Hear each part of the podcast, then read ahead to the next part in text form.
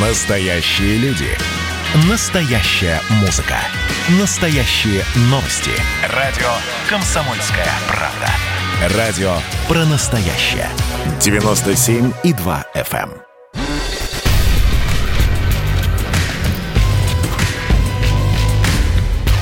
Не фантастика. Не фантастика. Программа о будущем, в котором теперь возможно все.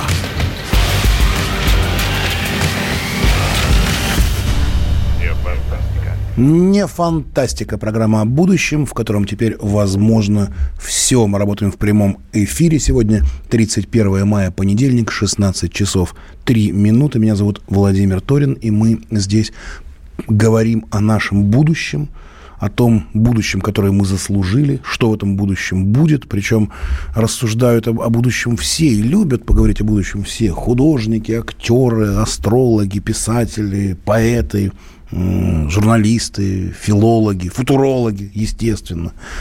Но как-то что-то мы не очень часто обращаем внимание на жизнь людей из IT-сферы, да, а, в общем-то, это как раз те люди, которые, от которых, собственно, во многом наше будущее-то и зависит. Итак, сегодня, сегодня в программе «Не фантастика» мы говорим о российском IT-сегменте, об о российских IT-разработках. Вообще, в принципе, почему весь мир боится российских хакеров, например, да, и в то же время российские компьютеры, например, э, весь мир не завоевали, да. А совсем недавно пришла новость. Э, российские IT-разработчики попросили остановить закупку ноутбуков для, для региональных школ, пока им не обеспечат возможность участия в конкурсе, да, причем соответствующим письмом они обратились к вице-премьеру Дмитрию Чернову Чернышенко. Что же там происходит с российской IT-индустрией, IT-разработками? И вообще, когда мы увидим великий российский компьютер, который будет круче, например, Apple? Поговорим сегодня с нашими гостями. У нас сегодня в гостях Игорь Станиславович Ашманов, президент исследовательской компании «Крибрум», член Совета по правам человека при президенте Российской Федерации. Игорь Станиславович, здравствуйте. Здрасте.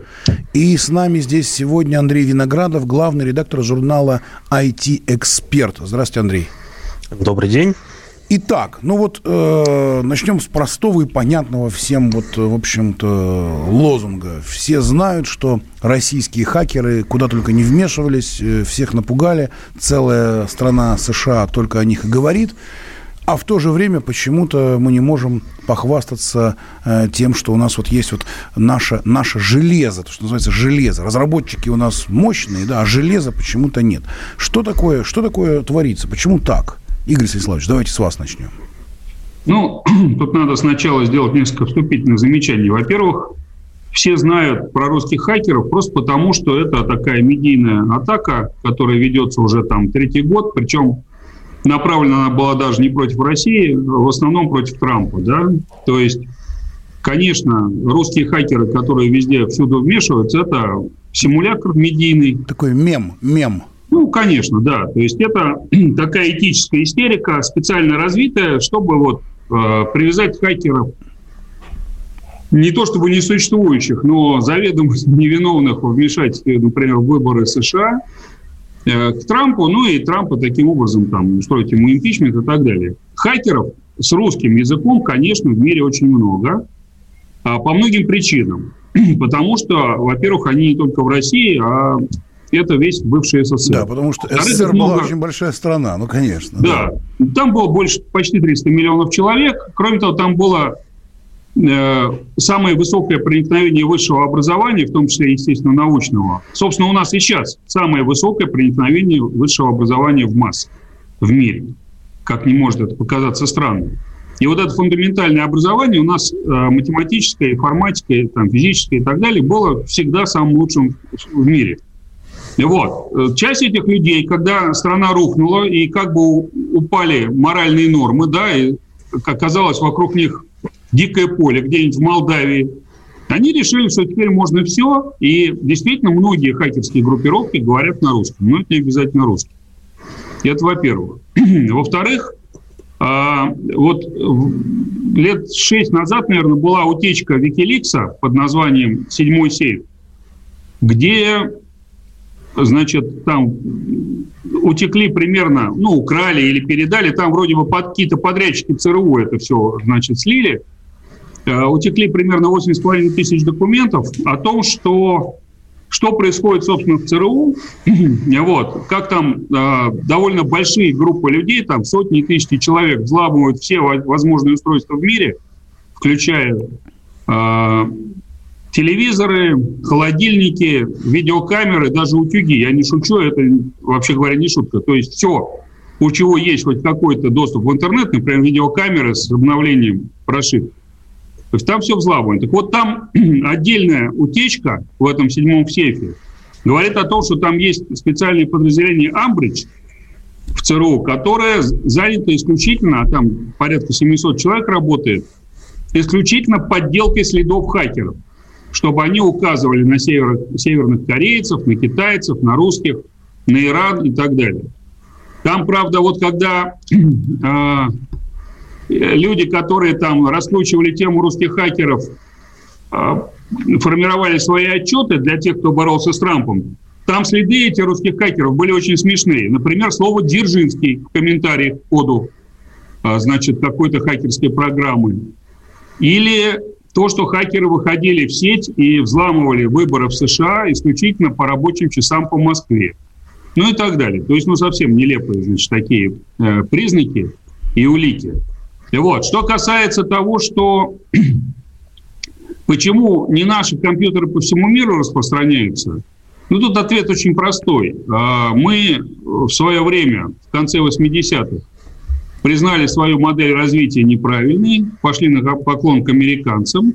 И за 90-е годы а, у нас произошло полное превращение России в цифровую колонию Запада. То есть у нас везде внедрился Windows, везде внедрились западные компьютеры, их тогда ввозили а, огромными а, партиями. Если вы помните, тогда везя один компьютер можно было купить дом в деревне, ну или построить новый коттедж. Такие были соотношения цен.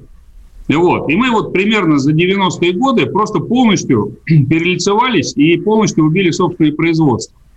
И железо, ну, значит, софта нет, потому что это не очень зависело от госзакупок и от всего остального. Вот, то есть программные разработки у нас остались. Я сам, собственно, этим занимался и знаю вот, там сотни компаний, которые этим занимались в 90-е тоже.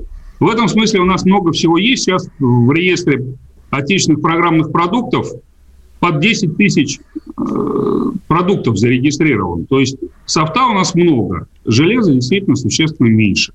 Потому что вот в конце 80-х все, что у нас было, просто убили из-за, ну, я бы сказал, это просто вот низкопоклонство перед Западом и желание стать настоящим европейцем. Угу, вот так вот. Игорь Станиславович Ашманов, президент исследовательской компании «Крибрум». Спасибо. Андрей Виноградов, главный редактор журнала IT-эксперт. Вот вы, видимо, и есть IT-эксперт. А вы как думаете, почему так произошло? Ну, с точки зрения э, причин, почему не было у нас компьютеров вот именно в те обозначенные Игорем сроки, я, конечно же, согласен, потому что это, как бы, что называется, исторический факт. А, другой вопрос, а что мы, простите за выражение, делали последние там лет 20, э, чтобы хоть чуть-чуть э, создать а, наше производство? Вот это большой вопрос, потому что у меня есть знакомые и в структурах, э, как это, сказать помягче, внутренних органов, которые говорят, что вот э, у нас большие проблемы из-за того, что мы не можем банально компонентной базы в России не производится, нам приходится закупать в Китае. Не на Западе, в Китае. Вот. Что касается э, разработчиков как таковых, э, ну, во-первых, э, я еще думаю, что с головой у нас все в порядке, именно поэтому у нас софта-то много, и мировых компаний огромное количество, э, российских, известных по всему миру, успешно работающих. Э, но, знаете, как в том старом анекдоте, но все, что вы делаете руками, Вот так вот. Вот так вот, руками не совсем получается. Интересно, интересно. Ну вот смотрите, э, действительно, прошло вот 20 лет, когда, в общем, не так все плохо было в нашей стране, да? Это если заскакивать туда за 30 лет, там вот когда было, мы полностью все меняли. Сейчас-то вроде бы можно было что-то построить. Более того, я возвращаюсь к началу нашей передачи. То есть э, есть письмо, написали э, российские IT-компании. Письмо вице-премьеру Дмитрию Чернышенко. И они говорят, здравствуйте, товарищ э, вице-премьер, почему нас не допускают к тендеру в российских школах. Российские школы закупают иностранные компьютеры, в то время как мы хотим поставлять собственные наши российские. И причем я внутренне даже представил съежившегося директора школы, который думает, ой, мамочки, сейчас заставят российские покупать. Вот э, ведь действительно э, сегодня мы можем четко говорить, что пока, к сожалению, наши компьютеры хуже. Или это не так, Игорь Станиславович? А, ну, вот в письме, в, в общем, написано нет. Там, значит, во-первых, не школы. Там речь идет про организацию образования, да, связанные с образованием. Если вы посмотрите письмо... Э, там... Игорь Александрович, подождите, давайте так сделаем. Вот сейчас вот прям э, запомним эту мысль, потому что мы, к сожалению, сейчас на рекламу прервемся. Очень важный Хорошо. вопрос про это письмо и про ответ, и про да. э, компьютеры. Российские, не российские, в школы или не в школы. Программа не фантастика. Мы прерываемся буквально, буквально на одну минуту 25 секунд, послушаем рекламу. Не переключайтесь, пожалуйста. Звоните нам по телефону 8 800 200 ровно 9702, 8 967 200 ровно 9702. Пишите сообщение в WhatsApp, в Телеграме. И в Вайбере мы ответим на все вопросы. Говорим через 1 минуту 25 секунд про то, как весь мир в будущем будет пользоваться российскими IT-разработками.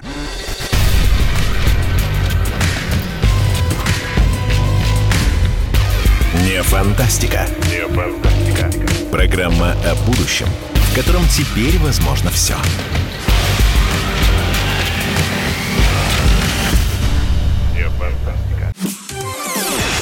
Радио «Комсомольская правда» — это настоящая музыка. Я хочу быть с тобой.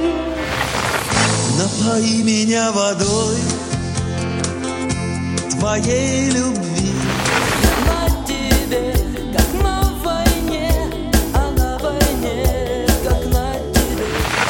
Настоящие эмоции. Это то, о чем я, в принципе, мечтал всю свою сознательную жизнь. И настоящие люди. Мы ведь не просто вот придумали и пошли на полюс. Мы к этой цели своей, ну, лет 10 готовились, шли.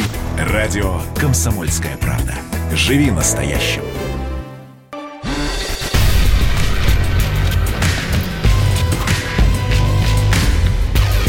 Фантастика. Не фантастика. Программа о будущем, в котором теперь возможно. Все.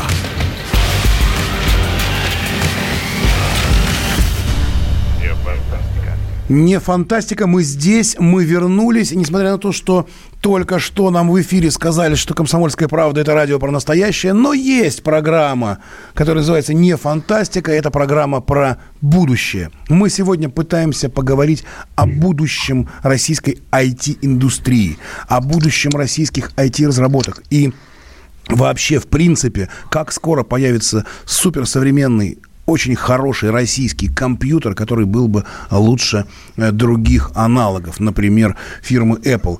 И вот Игорь Станиславович Ашманов, президент исследовательской компании Крибурум, с нами здесь сегодня. Э, мы говорили о письме, которое написали э, отечественные э, IT-компании в адрес вице-премьера Дмитрия Чернышенко. Они обратились к нему э, с просьбой временно приостановить э, закупку для школ в рамках федерального проекта «Центральная образовательная среда», э, вот эти вот госзакупки ноутбуков, в которых не могут принять участие отечественные производители. Игорь Станиславович, вам слово. Ну, во-первых, для школ ли это? Там надо разбираться, куда там эти закупки идут. Или это для региональных министерств образования? Ну, Министерство образования надо как раз в школы и отправляют это дело. Ну, а для чего же еще Министерство образования закупает? Не факт. Совершенно не факт. Возможно, для ведомства покупает. Ну, это я просто говорю, что в разных новостях там по-разному это звучит. Вот. Во-вторых, а, не факт, что письмо касается ноутбуков. Смотрите, там, в частности, под этим письмом подписался Ренат Лашин. Это исполнительный директор Ассоциации российских разработчиков программного обеспечения, АРПП. Угу. Они никаких ноутбуков не производят. Очевидно, там претензия к тому, что условия выставленные для софта, который должен быть установлен на эти ноутбуки, таковы, что там заранее ясно, что будут закупать иностранные. Это довольно обычная история. То есть я про ноутбуки не знаю, хотя надо понимать, что отечественных сборщиков, а также разработчиков ноутбуков с довольно большим количеством компонентов российских довольно много. Вот. Значит, почему они пишут такие письма? Потому что закупки программного обеспечения, в частности, да, западного, а также западной техники у нас вот эти последние 30 лет идут постоянно нарастая. И вы говорите, почему за 20 лет мы не начали? Но в частности потому, что а, пришедшие к нам в страну западные гиганты, а, они, в общем, умеют захватывать рынок. У них бюджеты больше, чем у некоторых стран, входящих в ООН. Например, у Microsoft бюджет больше, чем у Украины. Да? Вот. И они умеют здесь работать. Работают 30 лет. Они дают самые большие взятки на нашей территории. Они давно срослись с нашими чиновниками. И надо понимать, что законы о том, что надо покупать отечественное, устроены так, что ты не то, что должен обязательно под страхом расстрела купить только отечественное. Ты можешь купить и западное, но в этом случае ты должен написать обоснование, почему ты не купил отечественное, а купил западное. Это обоснование обычно содержит какие-то такие уникальные фичи, да, уникальные особенности того программного обеспечения, например, которое ты закупаешь, у которых нету отечественных. Ну, я приведу пример, что, условно говоря, а, Microsoft Office с а, текстовым редактором, с программой значит, а, верстания презентаций PowerPoint и так далее, имеет, допустим, там, 500 разных функциональных возможностей, из которых используется 30. Русский конкурент, например, мой офис, имеет 100 возможностей. И эти 30 там вполне пересекаются берутся те возможности, которые нет у моего офиса, которые практически никому не нужны, и выставляются как ключевое, кардинальное, необходимое условие при закупке. Надо понимать еще, что если чиновник закупает такое большое количество иностранного софта, то, скорее всего, обоснование ему пишет не он сам и не его аппарат, а пишет соответствующий отдел в Microsoft или еще где-то. То есть а вот эти компании, они накрывают как бы чиновника, который хочет с ними работать, таким огромным маркетинговым правовым зонтиком, что ему там абсолютно комфортно. Ну, еще и заносит денег, я считаю. Потому что так всегда было. Поэтому конкурировать с ними вот таким способом довольно трудно. Отсюда и письмо. И в письме, как вы видите, там, там есть в письме слова про программные продукты тоже. То есть вот АРПП борется за право установки программных продуктов на эти ноутбуки. А производитель ноутбуков типа Аквариуса, который, конечно, делает отечественные ноутбуки, борется за то, чтобы покупали у них. Это про они и позволит развивать собственную индустрию. Но смотрите, вот, э, а почему бы, почему бы отечественным компаниям также вот э, активно и э, а можно ли мне добавить полит... еще? Да, конечно, пожалуйста, пожалуйста, Андрей, да. Ну, это политика, извините, в чат откат. Игорь это надо вы сейчас пропадаете, пропадаете, медленнее, медленнее говорите. Да. Хорошо. Так, слушаем. Кто хотел добавить? Андрей, да? Я хотел добавить. Давайте. Да, вы знаете, ну, я, конечно, не спорю, что э, западные корпорации – это всеобщее зло, они всех подкупили, в отличие от наших чиновников, которые и наших компаний, которые не подкупны и ни за что отката не берут и взятки. Не а, дают, вы хотели. Не, дают. не дают и не берут, наши они все святые. Это, ну, это они, априори. конечно, тоже это дают, понятно. просто у них денег в 10 раз меньше. Конечно, конечно. А, но есть еще такой вот один небольшой момент, хочу осветить. У меня есть хороший знакомый, который работает IT-специалистом в одной из академий а, наших.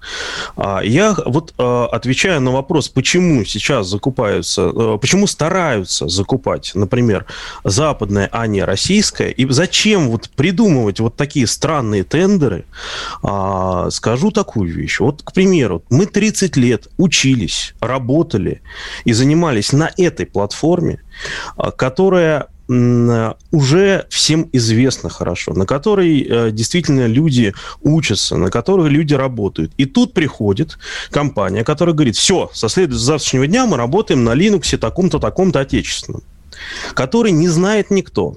А вот, например, вы возьмем преподавателя в каком-нибудь вузе, государственном, объяснить ему, что вот э, иногда доходит до смешного. Я сам, как человек с э, админским прошлым, могу вам сказать, что если иконку перенести слева направо, может возникнуть проблема нерешаемая.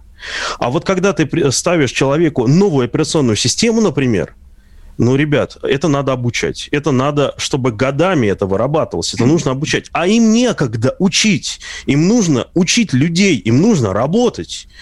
А, вот, вот все, ребята, за эти э, ноутбуки, там, где уже внедрили э, системы альтернативные американским, например, или западным, да, проклятым, там идет борьба за эти оставшиеся единичные э, системы под Windows, просто потому что они хорошо известны и изучены, и они точно работают. А здесь надо понимать, какой ужас. Как Просто интересно. ужас. Так, давайте. Вы понимаете, давайте. какая история? Ведь фактически вы используете один аргумент. Ну, что удобно же.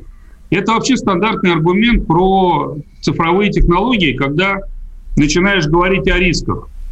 Дело в том, что риски не являются понятием того же плана, что удобство. То есть нужно позвать участкового, чтобы он пришел и сказал, так, друзья, значит, я не очень тут разбираюсь в ваших всех этих делах, но давайте покупать отечественное, это правильно, так? Ну, этот участковый, это, это вообще говоря, Владимир Путин, который уже об этом не раз высказывался. А вообще-то да, вопросы безопасности не решаются на уровне удобно или не, не, лень изучать. Значит, дело в том, что представьте себе этот самый Windows, да, мало того, что все деньги за него улетают, ну, за исключением а, скидки с глобального прайс-листа, так называемые, которые в основном уходят, значит, на взятки а, а от местных провайдеров а, микрософтских решений, от дистрибуторов. Значит, все деньги улетают куда-то еще. Это первое, конечно, э, значит, история. А второе, что Вообще говоря, Windows это страшно опасная, не то, что там, дело не в том, что она глючная, но это опасная система нашего прямого противника, который считает нас врагом номер один, и об этом пишет везде, включая свою киберстратегию. При этом это система с удаленным управлением, потому что она непрерывно скачивает апдейты. Что она там скачивает, никто не знает. В большинстве мест, где она применяется, никто эти апдейты не блокирует. Я понимаю, что в оборонке, даже если где-то хотят использовать Windows, ее один раз, ну, условно сертифицируют, нельзя сертифицировать Windows, который 100 миллионов строк кода, понимая, что там якобы нет закладок. Ну, допустим. Значит, и потом блокируют апдейты. Например, просто работают на компьютерах, не соединенных с интернетом. В большинстве случаев это компьютер, который непрерывно, чуть не каждый день качает многие мегабайты или иногда гигабайты апдейт. То есть это система с удаленным управлением. На той стороне наш прямой геополитический противник. Когда мы говорим о безопасности, ну, причем здесь удобно, неудобно, скажет начальство, будете изучать Linux. Очень, а очень интересная точка зрения Игоря Станиславовича Ашманова, президента исследовательской компании «Крибрум». И, в общем-то, много лет, уже лет 70 там, да, нам так и говорили, ботинки неудобные, потому что вы же понимаете, что кругом враги, и теперь ходите в неудобных. Но мы сейчас это обсудим. Давайте так, мы сейчас прерываемся на новости, буквально, очень быстро, всего 4,5 минуты. Послушаем новости и возвращаемся назад. Мне так кажется, что есть о чем поговорить про наши IT-разработки и IT-будущее в программе «Не фантастика».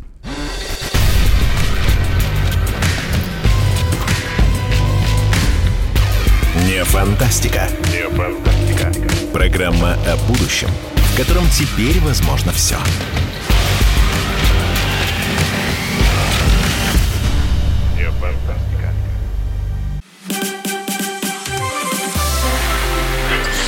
Было начало. Это действительно история, которая будоражит. Так вся страна обалдела. И Россия родина слонов, она от океана до океана, да. И мы, мы всегда правы, мы никогда не сдаемся. И самое главное, что же будет дальше? Комсомольская правда. Это радио.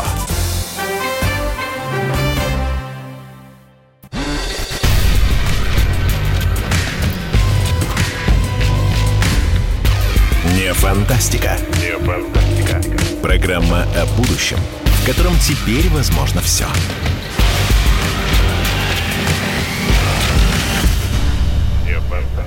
Не фантастика. 16 часов 33 минуты, 31 мая, понедельник. Мы работаем в прямом эфире. Меня зовут Владимир Торин. Мы говорим о будущем, в котором теперь возможно все, и в том числе в будущем возможны российские компьютеры.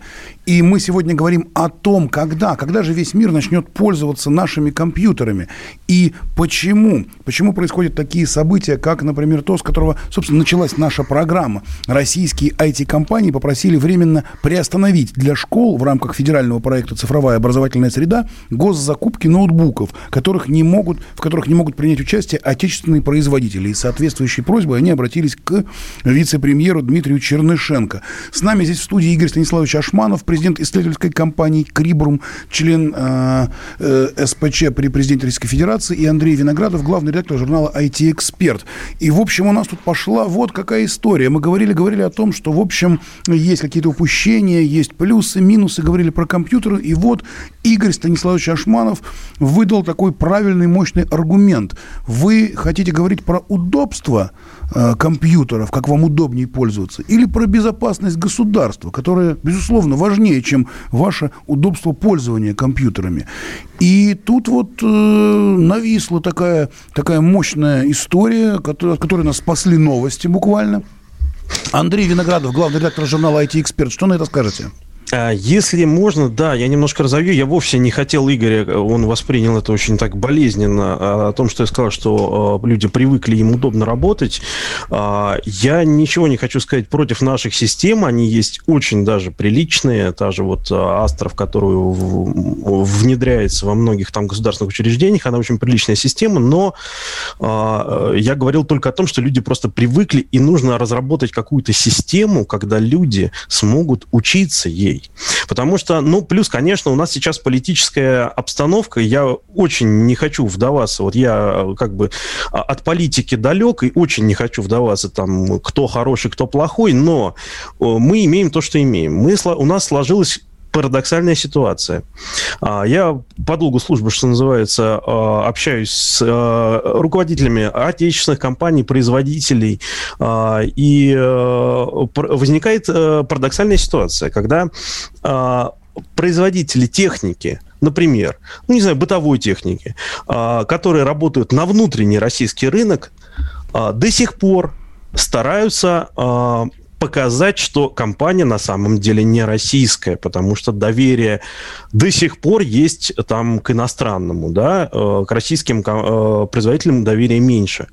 При этом э, российские компании, которые работают и на экспорт, а есть такие замечательные IT-компании, э, я не буду, наверное, называть, чтобы их не подставлять, они стараются показать, что они, например, там кипрская компания, гонконгская компания, китайская компания, лишь бы не российская, потому что с- мы столкнулись с ситуацией, когда а, партнеры а, на Западе а, или где-то еще а, мировые компании, узнав, что это российская компания, прекращают общаться. Это большая-большая проблема на сегодня, потому что, ну, это несправедливо. Это вот э, абсолютно верно.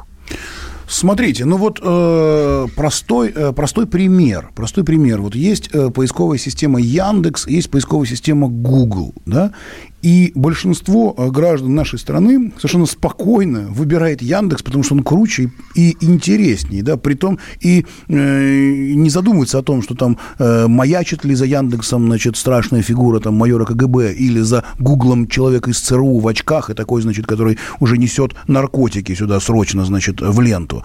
Нет, Ну, мы начнем с того, что э, стоит, э, извините, что перебиваю, но э, Яндекс не российская компания-то, в принципе. Так, Посмотрите а, а какая она? Ну, По-моему, она то ли в Люксембурге, то ли в Нидерландах, если не ошибаюсь, у него там головной ну, офис. А кто, а кто является владельцем? Игорь, наверное, точнее скажет, он точно знает. Игорь, скажите нам, пожалуйста. Смотрите, значит, а, что такое компания российская или голландская? Вот какой критерий является признаком российскости?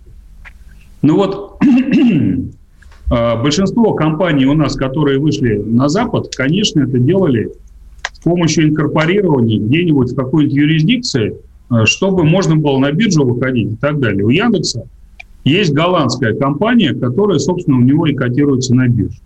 И где, собственно, распределяются доли владельцев. Но если, э, значит, владельцы русские при этом, это русская компания или нет? Значит, и второе. Значит, если у компании весь бизнес в России, все разработчики в России, а э, в Голландии как бы собственность, которая непонятно что означает. Вообще у меня есть э, довольно много друзей-интернетчиков, которые, ну, там, строили этот интернет еще с начала 90-х. Там есть хорошее высказывание, что но вообще говоря, настоящим владельцем интернет-компании является не тот, у кого акции, не тот, у кого деньги, не тот даже, у кого доступ к э, доходам, а тот, кто может написать слово из трех букв на головной странице. Если ты можешь это сделать, имея авторитет в компании, власть, там, все что угодно, значит, ты владелец компании. Не можешь, даже если ты от нее деньги получаешь, ты никакой не владелец и не управляющий. То есть владеет компанией тот, кто владеет ее медийным пространством, да? то есть ее реальным бизнесом, тем, что она делает. То я, есть, конечно, Россия... владельцы всех компаний это русские хакеры, я понял. Ну, конечно, да, безусловно. Точнее, наоборот. А, все владельцы русских компаний рано или поздно будут объявлены русскими хакерами. Тут можно никак не сомневаться, это будет сделано обязательно.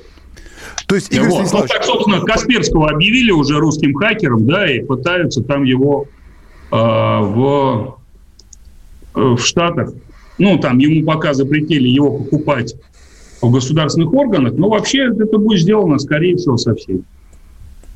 Ну, э, давайте еще раз все-таки вернемся к вопросу Яндекс и Google. То есть вот по-вашему, э, Яндекс компания, да, там есть Голландия, но есть совершенно определенные люди, которые могут вполне на первой странице Яндекса написать вот э, то, что вы говорите, и ничего им за это не будет, да?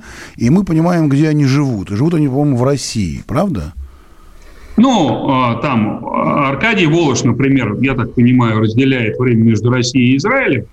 Но все, кто управляет Яндексом, конечно, живут здесь. Но самое главное, что у них здесь все, да, бизнес там, все перспективы, основные источники доходов и так далее, центры, так сказать, прибыли. Вот. Я просто хочу сказать про другое, что то есть, подождите, все-таки это важно. Это российская все-таки компания в понимании вот именно вот э, нашим с вами, конечно. да? То Конечно, есть, вот, когда приходит управдом и говорит, и тогда, а если нет, то мы вам отключим газ, то, в общем-то, это скажут не власти Голландии, да, это скажут власти ну, России. Вот давайте посмотрим на гораздо более интересный пример э, из вашей сферы, из медийной. Это компания или там СМИ под названием «Медуза». Так. Которая сейчас подняла совершенно такой вид, как будто резанный поросенок. Когда ей присвоили статус иноагент. Они получили этот статус. И вдруг оказалось, что все центры прибыли у них в России. То есть они получали деньги за рекламу в основном от российских госкорпораций. Жили на самом деле на российские государственные деньги, при этом, естественно, всячески критикуя страну и так далее. Но просто пиарщицы этих компаний, которые из той же тусовки сливали туда рекламные деньги, ну, может быть, в частности, потому что там хорошая аудитория, это я не знаю. Но аудитория тоже российская. Вот сейчас вдруг оказывается, что можно сидеть в Латвии, значит, нападать на Россию, брать деньги там, ну, условно, у Ходорковского и Госдепа, и при этом, по сути, быть российской компанией, потому что аудитория российская, доходы все российские, деньги в основном российские. Игорь, я, я хочу вас поправить сразу, потому что вы говорите о средствах массовой информации, а средства массовой информации не должно быть за Россию, против России или как-то по-другому. Оно ну, старается это вы, это показывать факты. Это Нет, факты. Подождите, ну подожди, ну вы это объясните Медузе, пожалуйста. Нет, причем А Медуза? а Вы просто говорите, «Медуза»? что вы просто говорите о том, что они против России, там что-то это самое. Вы, я не говорю. Вы, по-моему, отвлеклись э, от нашей темы разговора, но, это не конечно, это абсолютно русофобская, либеральные СМИ, пропагандистская, которая, тем не менее, все свои доходы имела в России. Это довольно очевидно. вот, я говорю теперь ровно давайте- об этом теперь феномене. попробуем это что можно с сидеть Яндексом. за рубежом и быть российской компанией. Потому что все деньги тут, работают на русском языке, вся аудитория тоже тут. Вы понимаете, да? Вот этих факторов достаточно, чтобы понимать, что компания в нашем, собственно, и медийном, и экономическом пространстве существует. А формально она может быть зарегистрирована там, еще и брать деньги там. Отлично. Э. Правильно я понимаю, что вот вопрос про э, наше оборудование, про русские компьютеры, да, которыми должен, в общем-то, пользоваться мир, э, он лежит... А почему именно- должен пользоваться ну, мир? потому что хотел, Вот хорошо, потому что хотелось бы, очень хотелось бы, чтобы ими пользовался мир. Или не хотелось бы, или нам не хочется этого. Давайте, давайте определимся. Мне кажется, что хочется, а вам? Ну, вы хотели бы, чтобы весь мир говорил на русском? Я бы Наверное, хотел. было бы Навер- прикольно. Наверное, да. было бы прикольно. Поэтому мне кажется, что это совершенно нормальная такая история. И ровно через Нет. полторы минуты мы об этом спросим у э, наших радиослушателей. И э, верну, когда вернемся в студию после рекламы. Пожалуйста, не переключайтесь. У нас тут интересная история про развитие российской IT-индустрии, которая, как оказывается, просто в ногу и очень тесно шагает с идеологией. Не переключайтесь. Не фантастика.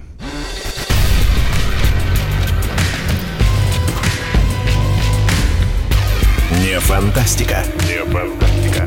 Программа о будущем, в котором теперь возможно все. А вот о чем люди хотят поговорить, пусть они вам расскажут, о чем они хотят поговорить. Здравствуйте, товарищи! Страна слушает! Вот я смотрю на историю всегда в ретроспективе. Было, стало. Существует человек, который поставил перед собой цель, да, и сделал то, что сегодня обсуждает весь мир. Комсомольская правда. Это радио.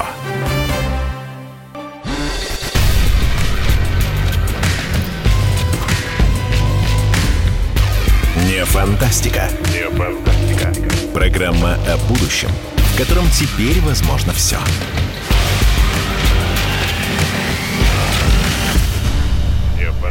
Не фантастика, программа о будущем, в котором теперь возможно все. Русские компьютеры. Захватят ли они рынок всего мира и будет ли весь мир говорить по-русски? Вдруг начали фантазировать мы э, в предыдущем блоке, и выяснилось, что, в общем-то, они все этого хотят.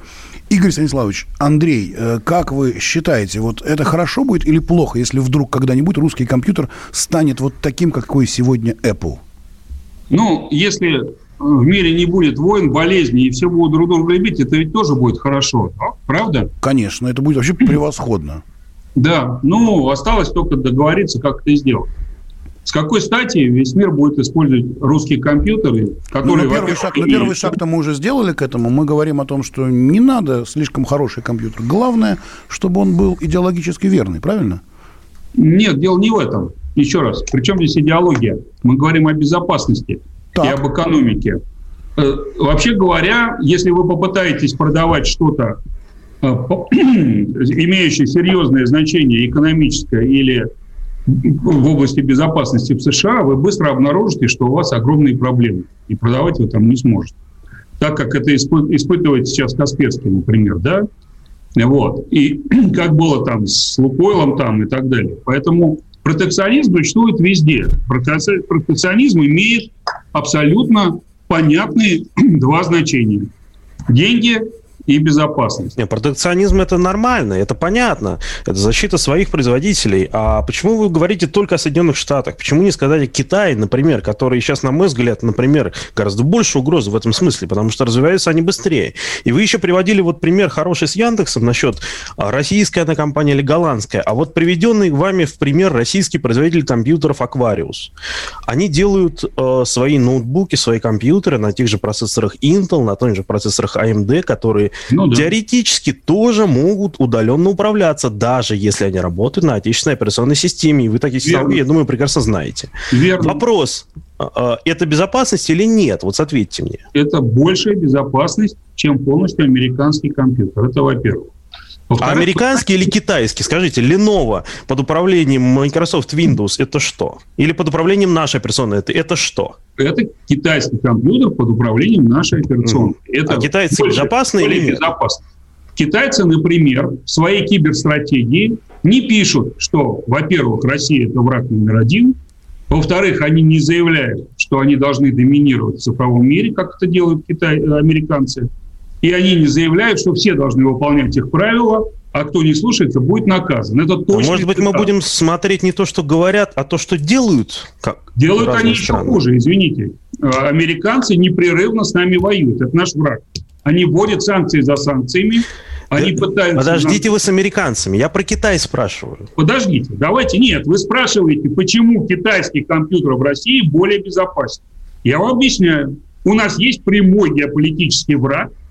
В лесу есть волк. Вы, конечно, можете там изображать поросенка Ниф-Ниф, который говорит, что волка нет, и мы давайте будем прыгать на лужайке, кувыркаться и так далее. Или что вон тот бык на другой лужайке не менее опасен, чем волк.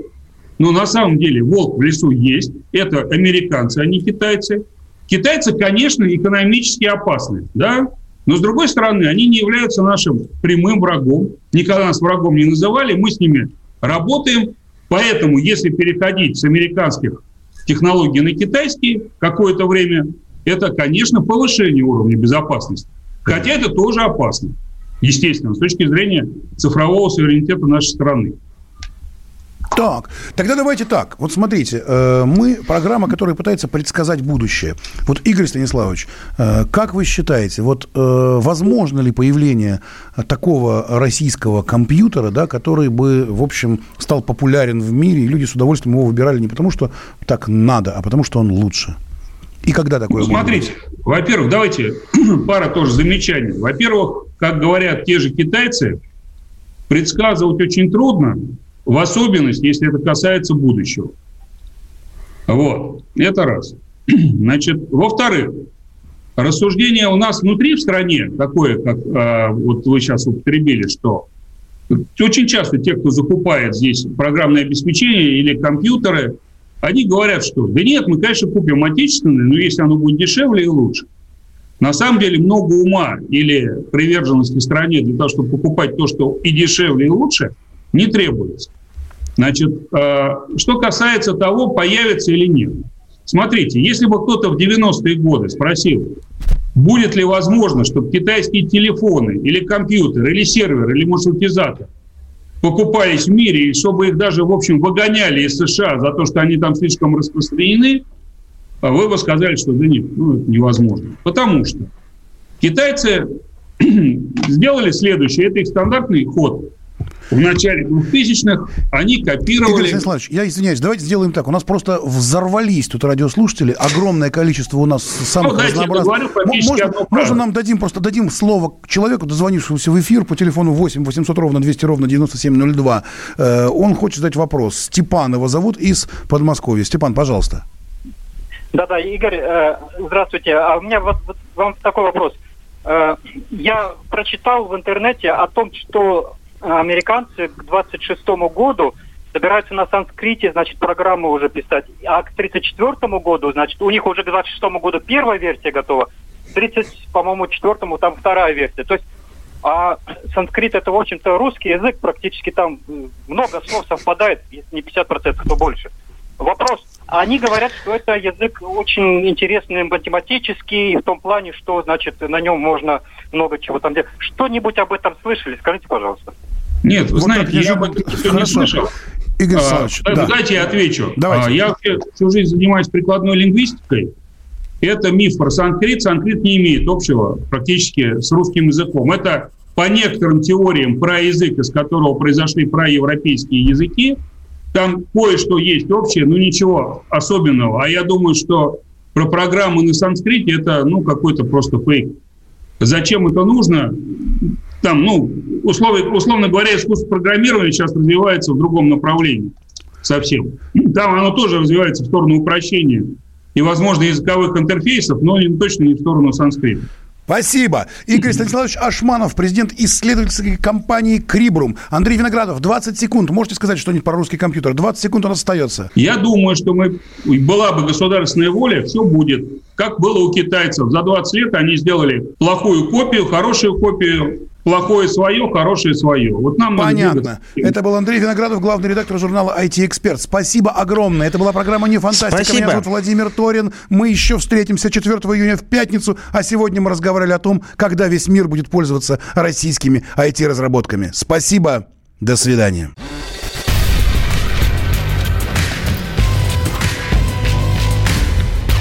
Не фантастика. Не фантастика.